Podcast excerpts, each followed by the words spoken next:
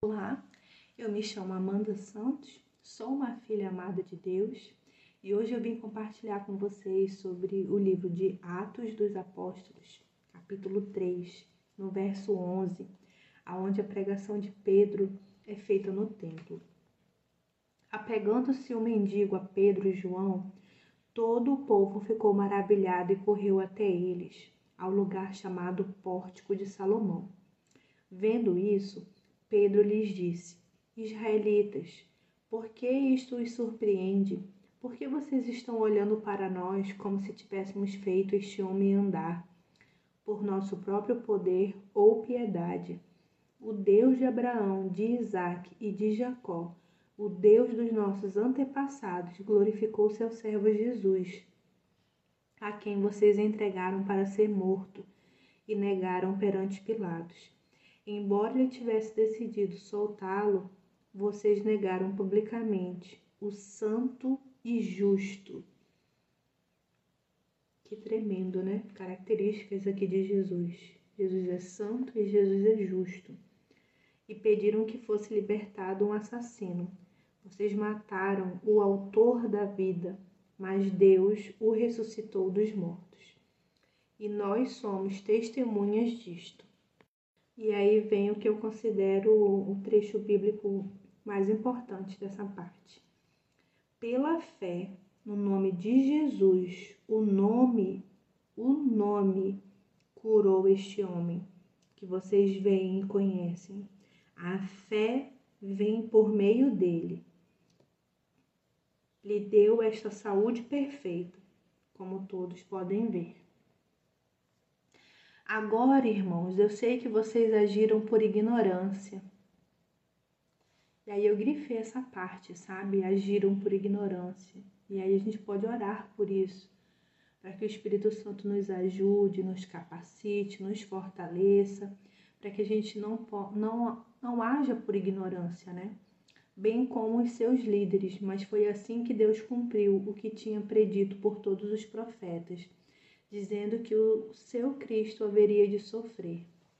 Verso 10: Arrependam-se, pois, e voltem-se para Deus, para que os seus pecados sejam cancelados, para que venham tempos de descanso da parte do Senhor. É um processo, né? A gente vai se arrepender a gente vai se voltar para Deus, a gente vai ter os nossos pecados cancelados, e aí, juntando tudo isso, a gente vai ter um tempo de descanso que não vai ser um descanso qualquer. É um descanso que vai vir da parte do Senhor. E quando as coisas vêm de Deus, o mundo não pode roubar. Deus é bom. Deus é bom. Ele nos dá a oportunidade para a gente se arrepender, para a gente reconhecer os nossos pecados, a gente se voltar para Ele e Ele vai jogar no mar do esquecimento e Ele não vai se lembrar mais que você possa descobrir a sua identidade em Cristo Jesus de filho amado e que você tenha consciência de que nada do que você fizer a mais, ele vai te amar mais ou vai te amar menos. Ele quer ter um relacionamento com você, de pai e filho. É... Aí eu vou continuar aqui. E ele mande o Cristo, o qual lhes foi designado, Jesus é necessário que ele permaneça no céu até que chegue o tempo em que Deus restaurará todas as coisas. Olha que promessa linda, né? Deus restaurará todas as coisas. Como falou há muito tempo por meio dos seus santos profetas, pois disse Moisés: O Senhor Deus levantará dentre seus irmãos um profeta como eu ouçam-no em tudo o que ele disser. Quem não ouvir esse profeta será eliminado do meio do seu povo. De fato, todos os profetas de Samuel em diante, um por um, falaram e predisseram estes dias. e vocês são herdeiros dos profetas e da aliança que Deus fez com os seus antepassados. O Senhor tem uma aliança conosco.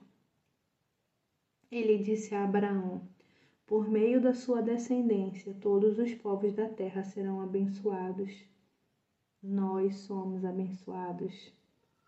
Tendo Deus ressuscitado o seu servo, enviou primeiramente a vocês para abençoá-los, convertendo cada um de vocês das suas maldades.